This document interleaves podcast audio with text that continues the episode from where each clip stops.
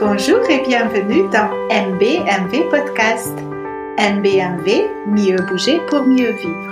C'est le podcast pour vous accompagner comment simplement et efficacement optimiser votre pratique de mouvement et mieux vivre au quotidien. Nous pouvons vous aider à faire évoluer vos habitudes de mouvement vers des schémas plus fonctionnels et anatomiquement sains dans votre mouvement de pratique, quel qu'il soit, afin de mieux vous sentir. Bonjour chers auditeurs, bienvenue dans ce nouvel épisode très spécial de MBMV Podcast. Nous sommes ravis de vous retrouver. Nous vous remercions chaleureusement pour vos retours sur les épisodes précédents et vos partages. Ça nous fait vraiment chaud au cœur. Et donc, pourquoi cet épisode est si spécial? C'est bien parce que le lendemain de la sortie de cet épisode, ce sera le 50e anniversaire de notre cher Anthony. Donc, bon anniversaire. Merci, merci, merci. Cher co-host de, ce podcast. Et donc, euh, bah, vous allez voir que le thème de l'épisode d'aujourd'hui est directement lié justement à ce passage de la cinquantaine. Oui, exactement, le vieillissement. le vieillissement et en particulier pour les femmes, la ménopause. Comment, qu'est-ce que le bien vieillir? Qu'est-ce que cela veut dire chez les personnes très sportives? Comment peut-on aborder les nombreux changements? Est-ce qu'on peut rester sereine dans ces périodes? Et euh, voilà, comment vivre simplement les transformations entre 45 et 50 ans, voire après? Prendre de l'âge est inévitable et les changements qui vont avec aussi. Nos actions et nos habitudes d'avant impacteront directement la manière dont les changements se feront et la qualité de notre vie et en partie de notre état de santé qui en sera la conséquence. Et c'est une excellente nouvelle. Quelle belle occasion d'en apprendre sur notre corps, sur nous-mêmes et de prendre nos responsabilités et faire nos choix pour nous. Évidemment, nous sommes tous et toutes uniques dans notre parcours de vie. Il peut y avoir des similitudes et des ressemblances, mais on peut dire que jamais deux personnes n'auront la même expérience de vie. Et ça aussi, c'est une bonne nouvelle. Effectivement, Rita. Alors que j'approche rapidement de mon 50e anniversaire, j'approche également rapidement des changements physiques qui accompagnent le vieillissement et la ménopause. En tant que personne qui a toujours été physiquement active depuis l'enfance, je trouve intéressant de savoir à quel type de changement je dois m'attendre maintenant que j'approche de ces transitions. Et je pense que ces informations seront intéressantes pour vous, nos auditeurs, car le vieillissement nous concerne tous. Dès notre naissance, le corps est en constante évolution transition. Alors, c'est quoi la différence avec la vieillesse? Eh bien, une chose est que nos capacités physique et notre perception des choses peuvent changer radicalement, même si nous avons toujours été actifs. Si cela peut être décourageant, cela peut aussi être considéré comme un moment pour apprendre et construire une nouvelle relation avec soi-même, tant physiquement que mentalement. J'ai remarqué, et je pense que vous pouvez en témoigner également, que nous ne pensons pas au, nous parlons pas de vieillissement et ou de la ménopause, même parmi nos amis. Personnellement, j'ai y pensé, parce que bien sûr, je suis approche euh, cette période, mais jusqu'à récemment seulement dans la mesure où cela concernait mes étudiantes. Après avoir enseigné pendant neuf ans à des populations assez diverses, je peux constater que les personnes qui ont maintenu une activité physique régulière sont plus aptes à rester en forme et mobile. Ceci dit, il faut noter que peu importe le moment où l'on commence à bouger, cela sera toujours bénéfique. J'aime l'exemple de Madame Ernestine Shepard, une couturiste américaine qui a commencé son parcours de couturiste à 56 ans. Elle a maintenant 85, je crois, et est encore compétitive. Si vous avez besoin d'inspiration, cherchez-la sur Internet. Elle vous inciterait certainement à bouger ou au minimum à y penser sérieusement. Avant de partir sur un tangent, comme d'habitude, je vais revenir aux personnes déjà physiquement actives et à la ménopause, car c'est ce qui m'intéresse le plus personnellement dans ce moment. Toutefois, l'information reste valable pour les gens moins actifs aussi. Oui, j'en profite pour euh, partager un exemple euh, très puissant et personnel. Euh, c'est celui de mes parents. Et euh, je me souviens que quand j'étais petite, le mode de vie de mes parents a souvent été euh, mal perçu euh, parce qu'ils faisaient des choses différemment de la majorité.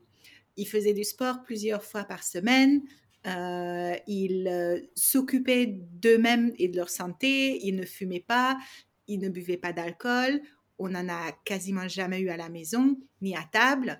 mes parents ne buvaient pas de café non plus. Et on mangeait aussi relativement simplement. Et c'était à l'époque, c'était pas par des considérations de, je dirais, très conscientes en fait. C'était juste que ils se sentaient bien ainsi. Et pour eux, c'était ça en fait la, la plus grande motivation de, de vivre euh, et de faire des choix comme ça.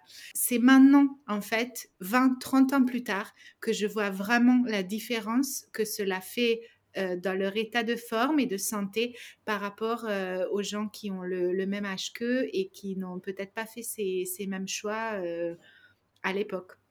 Donc c'est très inspirant sur le long terme en fait, ça, donne de la motivation et de la persévérance. Oui, c'est vrai, pour avoir ça comme un exemple, c'est assez puissant.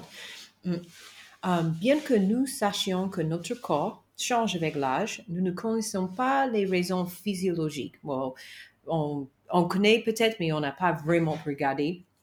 Donc, on va regarder ça tout de suite. La première fois que j'ai entendu parler des raisons pour lesquelles les femmes ont soudainement ce que nous appelons aux États-Unis um, the mom butts Ici, c'est les fesses qui tombent. C'est lorsque, pendant ma formation LEAD, Laura Hyman a mentionné la perte de masse osseuse et de musculature due à la ménopause. J'ai vite réagi parce que je venais juste de mettre mes fesses là où je les aime et j'aimerais qu'elles y restent encore un petit peu au nord. OK? de mon corps quand même. en lisant des articles, j'ai réalisé que ce n'est pas tant la ménopause elle-même qui pose problème, mais plutôt la perte d'estrogène qui accompagne la ménopause et qui provoque des effets physiologiques tels que les bouffées de chaleur, le manque de sommeil, la détérioration des os, la prise de poids et la perte de masse musculaire. Auparavant, ces symptômes étaient intrinsèquement liés au vieillissement. Le fait de savoir qu'il s'agit d'estrogène permet d'aborder la transition de manière plus efficace. Mais qu'est-ce que la ménopause exactement? Selon l'article du magazine Outsider, la ménopause est causée par le déclin naturel des estrogènes et, est diagnostiquée après 12 mois consécutifs sans cycle menstruel. Plus loin, L'estrogène et le progestérone sont les principaux hormones féminines liées à la reproduction. Lorsque la fonction ovarienne décline avec l'âge, l'ovulation ne se produit pas régulièrement. Cela entraîne des règles irrégulières ou manquées. Finalement, les ovaires cessent complètement d'ovuler et les règles s'arrêtent complètement. Cela se traduit par une baisse du niveau de production d'estrogène et de progestérone par vos ovaires. Vous êtes officiellement en ménopause lorsque vous avez le 12 mois um, réglés manqués d'affilée. Cette étape naturelle de la vie signifie généralement que vous ne pourrez plus tomber enceinte, ce qui, selon moi, est à l'origine de l'ambivalence des femmes vis-à-vis -à, cette phase de notre vie. L'idée que notre fertilité est une mesure de notre valeur dans la société et ce n'est pas absolument pas le cas. Permettez-moi de le répéter car c'est important. Notre capacité et ou notre désir d'avoir des enfants ou non n'est en aucun cas une mesure de notre valeur. Merci d'avoir assisté à mon TED Talk. Je vais maintenant poursuivre avec le sujet que nous occupons à ce moment.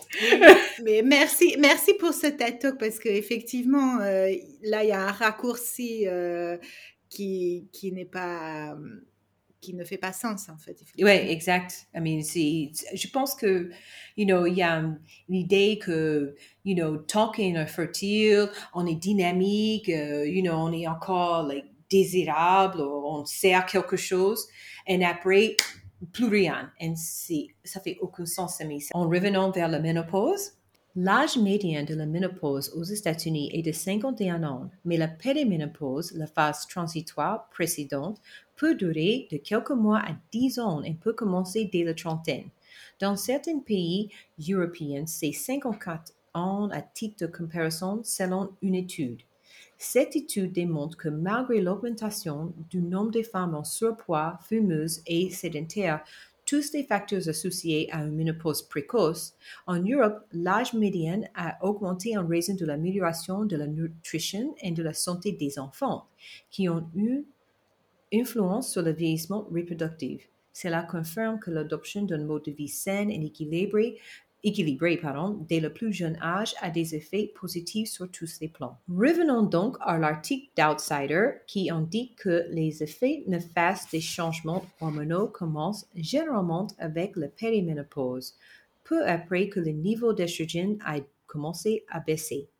Les changements physiologiques comprennent une perte de densité osseuse et de masse musculaire, ainsi qu'une augmentation de la graisse corporelle, en particulier de la graisse du ventre. La perte d'estrogène ralentit également votre métabolisme et perturbe vos signaux de faim et satiété. En partie à cause de ces changements, de nombreuses personnes constatent une baisse significative de leur activité physique et une prise de poids correspondante au moment où elles atteignent la ménopause. Alors, comment pouvons-nous soutenir au mieux notre corps dans ces changements. En pratiquant le lit avec Rita ou moi-même lors de séances privées, oui, c'est une publicité non déguisée, on peut aussi sortir et bouger de différentes manières. Oui, effectivement, vous pouvez euh, toujours nous solliciter pour euh, travailler euh, des choses mm. ciblées en fonction de vos besoins. Et comme tu l'as si bien dit, le vieillissement est un processus naturel et donc il y a des facteurs qui peuvent influencer comment nous vieillirons et qu'ils peuvent être multiples comme les déficits nutritionnels, les facteurs environnementaux, climatiques, le stress, les accidents de la vie, euh, etc. Et ce qui est sûr, c'est qu'en prenant de l'âge, nous savons que nous allons avoir moins de mobilité, moins d'endurance, moins de force physique et aussi de densité osseuse. Donc c'est aussi pour cela que c'est important de miser sur la mmh. prévention. Et certes, toute façon, nous ne pouvons pas revenir en arrière et effacer ou rattraper les choses faites ou non faites.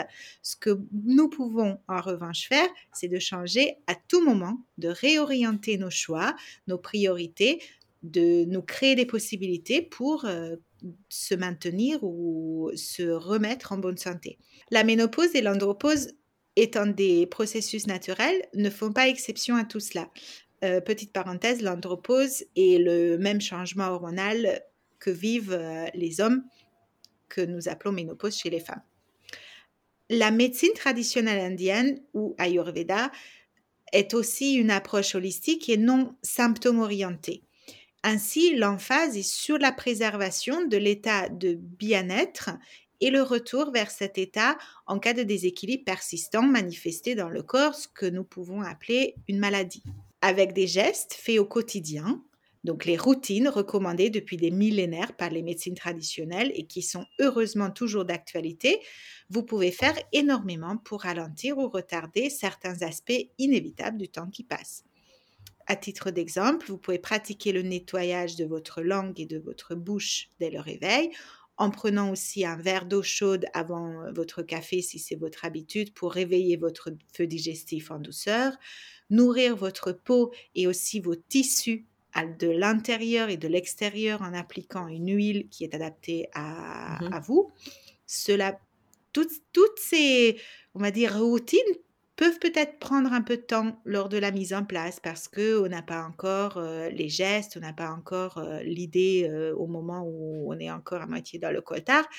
Mais une fois que c'est fait, en fait, ça s'intègre assez naturellement dans, dans nos habitudes. juste pour dire, ça, ça devient quelque chose, uh, like a forme de self-care, une vraie forme de self-care qu'on peut faire au quotidien. C'est sûr que ce temps est investi mm. Euh, au quotidien. Cela va nous faire gagner beaucoup de temps parce qu'on sera mm. mieux et aussi euh, bah, pas malade. tout simplement.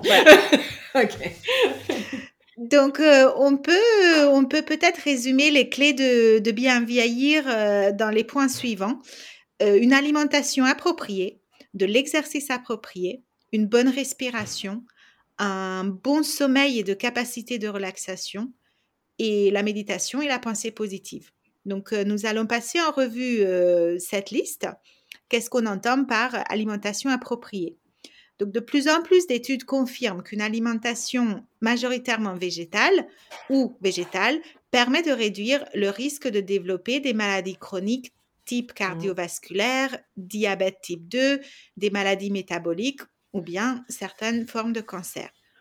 Ce qui est certain, c'est que la viande n'est pas une chose vivante et que sa consommation favorise la production de l'acide urique, qui est un facteur de développement des maladies que je viens de mentionner. Chacun reste libre de ses choix alimentaires. Ce que nous souhaitons, c'est que cela soit un choix euh, conscient que vous faites et que vous soyez adaptable. D'ailleurs, euh, même l'Ayurveda ne dit pas qu'il faut être exclusivement végétarien et toute sa vie. Il y a des fois où effectivement la viande peut être euh, quelque chose de, bien et utile pour vous euh, à certains moments de votre vie. Ensuite, la respiration, une bonne respiration, c'est important parce que c'est d'abord la colonne thoracique qui est impactée par la perte de mobilité et c'est l'endroit où commençons, dès l'âge de 35 ans, perdre de la densité osseuse. Et donc, euh, on sait bien que c'est dans la colonne thoracique qu'il y a les poumons et le diaphragme. Donc, pour bien respirer, il est très, très important de conserver de la mobilité euh, et de la force dans cette zone. Et donc, euh, pour en savoir un peu plus, vous pouvez aussi réécouter l'épisode que nous avons précédemment fait sur la respiration. Ensuite, concernant le sommeil et sa qualité, cela impacte directement la capacité de régénération de notre corps, aussi notre cerveau qui est au repos et qu'on n'a pas les 10 000 pensées qui mmh. fusent à mmh. chaque seconde. s'enchaînent, s'enchaînent, s'enchaînent. Le sommeil, c'est le moment où aussi notre euh, système nerveux et donc notre système endocrinien qui est responsable de la production des hormones euh, ont un temps de repos. Et la relaxation, la capacité à pouvoir euh, faire abstraction un peu de l'extérieur, en fait, ça, ça permet d'atteindre cet état euh, de repos euh, un petit peu plus rapidement. Et ensuite, il y a aussi un autre point qui reste très important, c'est notre état d'esprit. Comme tu l'as déjà mentionné aussi avec cette femme qui s'est mise au culturisme à l'âge de 65 ans, nous pouvons introduire des changements vraiment à n'importe quel moment et il n'y a pas de restriction, de limitation à s'imposer soi-même pour euh, dire ah non, je suis trop vieille pour ci, je suis trop vieux pour ça. Il y a des possibilités à tout âge de faire quelque chose si on le décide et qu'on le souhaite. C'est pareil pour la méditation. C'est peut-être quelque chose qui, qui peut faire un peu peur ou on a des idées préconçues. Mais, mais la méditation, ça peut être simplement de de porter son mmh attention exclusivement sur une chose. Ça peut être aussi observer peut-être les nuages dans le mmh. ciel, un oiseau ou même si vous avez un animal domestique, ça peut être simplement ça. Pour résumer, il s'agit vraiment de petites choses que nous choisissons de faire ou de ne pas faire au quotidien il y a toujours de la place donc pour introduire des changements. Parfois, ça va être facile et les changements vont passer comme une lettre à la poste. Mmh. Et puis d'autres nécessiteront plus de courage, plus de persévérance, plus de mmh. résilience. Peut-être qu'il faut s'y prendre euh, plus d'une fois. Euh, parfois, il y a des changements aussi qui nous mettent en dehors de notre zone de confort. C'est aussi pour ça que ça s'appelle des changements. Et puis, euh, parfois, nous préférerions d'avoir des résultats immédiatement pour euh, nous motiver et nous permettre de persévérer. Mais nous savons euh, que les changements, bah, ça vient avec le temps et avec de la patience. le changement commence en nous. Tout changement sera évidemment perçu par l'extérieur, notre entourage, nos collègues, nos amis. Nous avons déjà tous vécu des expériences où le changement a eu des répercussions euh, sur nos relations, notre travail, notre famille. Parfois, ce sont des changements euh, ou des réactions que nous préférerions ne pas mmh avoir. Euh, parfois, euh, voilà, c'est bienvenu. Et c'est pareil, c'est aussi à nous de voir si on souhaite maintenir le cap que nous nous sommes définis ou faisons des ajustements parce que ça nous paraît plus judicieux. Et aussi, parfois, nous pouvons renoncer au changement. C'est, on est libre. Et donc, les changements ont des facettes effectivement scientifiques et, mentales. Donc, euh, notre comportement et nos habitudes sont étudiés par la neuroscience car sont intrinsèquement reliés à notre activité cérébrale. Pensez à vous à, avoir des choses dans votre vie que vous faites parce que vous les aimez profondément, ou vraiment vous ressentez de la joie, avoir ces, ces, ces instants où vous êtes en joie, en vraiment vous expérimentez euh, parce que hormonalement euh, ça, ça fait faire passer plein de choses dans le corps. Et euh, entourez-vous avec des personnes avec qui vous vibrez et riez tous les jours. Mais c'est vrai que mais tout ça, ça aide à passer le cap de toutes ces phases de la vie naturelle un peu mieux, qu'on est bien dans notre avec nous-mêmes, qu'on est bien dans notre peau, mm. on est content, on trouve un bonheur, on, peut vivre notre joie facilement, ou pas facilement, mais on trouve la joie. On essaie de trouver la joie dans la vie à chaque étape. Oui, et ça ne veut pas dire qu'on ignore les difficultés, ça ne veut pas dire qu'on n'est on n'est pas conscient de ce qui se passe. C'est juste que, que il y a cette capacité en fait de, de, de trouver euh, un moment de, de, joie et de légèreté, euh, même quand les choses sont, sont difficiles. Et euh, je termine. Gardez aussi et cultivez notre curiosité pour des nouvelles choses, des personnes, des façons de faire, des environnements, des paysages, parce que ça apporte aussi énormément. En revenant vers comment vieillir, you know, avec euh, grâce, on va dire. Exercice approprié. Les études démontrent aussi que non seulement ceux qui font de l'exercice régulièrement vivent plus longtemps, mais aussi qu'ils sont de meilleure santé et en vieillissant.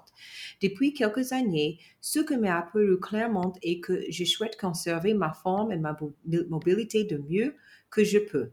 Qui n'a pas envie de garder son sens d'équilibre? Sa capacité à s'asseoir au sol et se lever sans trop de difficulté, de lever ses bras en hauteur pour attraper et déposer des objets dans un placard au porte-bagages, se laver le dos, faire ses lacets et ramasser des objets au sol. Oui, c'est complètement ça. C'est, euh, je crois que je l'ai mentionné dans le tout premier podcast que nous avons fait. Moi, j'ai toujours fait du sport en étant enfant. En revanche, quand j'étais jeune adulte, je me suis vraiment pas préoccupée euh, de la manière dont je souhaite euh, vieillir. Concrètement, de nos jours, en termes de mouvement, nous avons tous besoin de prendre conscience de notre posture et la travailler, renforcer le haut du corps, bouger sur le trois plans de mouvement, sagittal, frontal, transverse, mettre du poids dans les mains, donc, ça veut dire choisir des séances d'entraînement régulières avec une variété d'exercices de résistance qui permettent à votre corps de réduire de diminution, j'ai mal avec ce mot aussi, des muscles et des os et aide à compenser, mais pas entièrement éradiquer, les symptômes de la perte d'estrogène.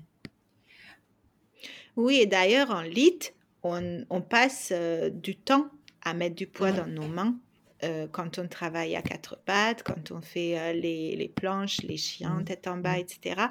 Parce que euh, ça établit effectivement la relation entre les mains et les omoplates et qui vont renforcer directement le Exactement. Renforce, renforcer les muscles postéraux, proximaux et abdominaux profonds et aussi maintenir la souplesse de nos tissus mous. Mmh. Oui, super mmh. important. Les fascias, euh, ah oui. Par exemple, si vous faites principalement du yoga, vous pouvez apporter de la polyvalence dans votre pratique en ajoutant des exercices euh, de pliométrie ou de HIIT, euh, ce qui est le, les, les entraînements d'intensité un peu plus élevés, parce que les, les oestrogènes incitent naturellement notre corps à synthétiser euh, des protéines en muscles.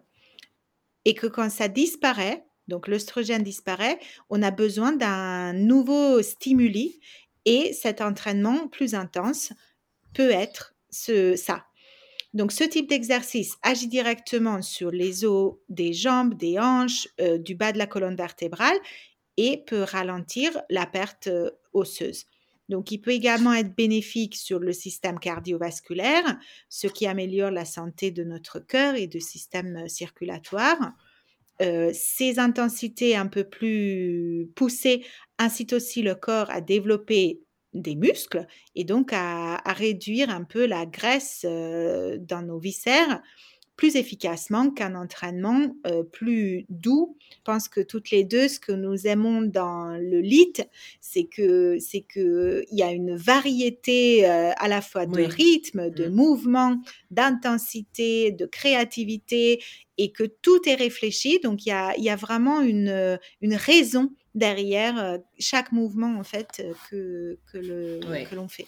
Une chose euh, que j'ai apprise, ça m'a fait penser, euh, une chose que j'ai apprise en travaillant dans les gymnases il y a des nombreuses années, c'est que le poids de poids est très important pour la densité osseuse à long terme. Je suis généralement pas contre le gymnase, mais je suis pas quelqu'un qui va inscrire pour l'année hein, dans un salle de sport. Mais ça, c'était avant que je découvre euh, le TRX. C'est une un méthode de traction, c'est très simple méthode de traction et aussi les cordes lestées. Au cours de quatre derniers mois, j'ai consacré deux soirs par semaine à des exercices de musculation variés et je sens absolument la différence. La force de mon tronc a augmenté aussi, ainsi que celle de mes épaules. Bien que je fasse surtout travailler mes bras, je continue à travailler le bas de mon corps pour garder l'équilibre et aussi parce que j'essaie de prendre de l'avance sur tout ce qui concerne les fesses qui tombent. Ce que tu viens de dire, ça me fait passer aussi à une personne que nous connaissons toutes les deux et elle vient justement de se casser en fait un doigt et c'est lors de son passage euh, à l'hôpital qu'ils se sont rendus compte que la fracture est intervenue probablement parce qu'elle avait déjà commencé à perdre de la densité osseuse, alors que le mouvement qu'elle faisait ne justifiait pas en soi que, que son doigt se casse en fait. Donc, euh, on arrive à la fin de cet épisode euh, de célébration de l'anniversaire. Et des changements qui arrivent avec ces célébrations. oui, et donc, je pense que nous vous avons fait un beau bouquet euh, où nous explorons euh, la manière euh, dont on peut approcher ces changements avec grâce et enthousiasme et voir des opportunités d'aborder des choses avec un nouveau regard. voilà. Donc, racontez-nous votre expérience si vous avez déjà vécu la ménopause euh, quels étaient les changements que vous avez peut-être euh, mis en place, quels étaient les symptômes que vous avez expérimentés, comment vous y avez Est-ce que vous avez eu les symptômes? Oui, et donc nous pouvons continuer la discussion euh, dans le groupe Facebook ou dans les commentaires où vous pouvez nous écrire et nous contacter par les différents moyens que vous connaissez maintenant bien. Merci, Merci. et à bientôt pour le prochain épisode. Nous aurons le plaisir de vous retrouver chaque 10, 20 et 30 mois avec un nouvel épisode de MVMB, avec des ressources, astuces, exercices, des informations et plus de fun. Vous pouvez suivre Rita sur Instagram at blissbubble.rita et moi, Anthony, sur Facebook Dancing Yogini Yoga et Danse. Si cet épisode vous a plu, pas de stress, les autres arrivent. En attendant, pensez à partager MBMV podcast avec vos amis qui pourraient eux aussi en bénéficier. Merci, et à bientôt, les amis.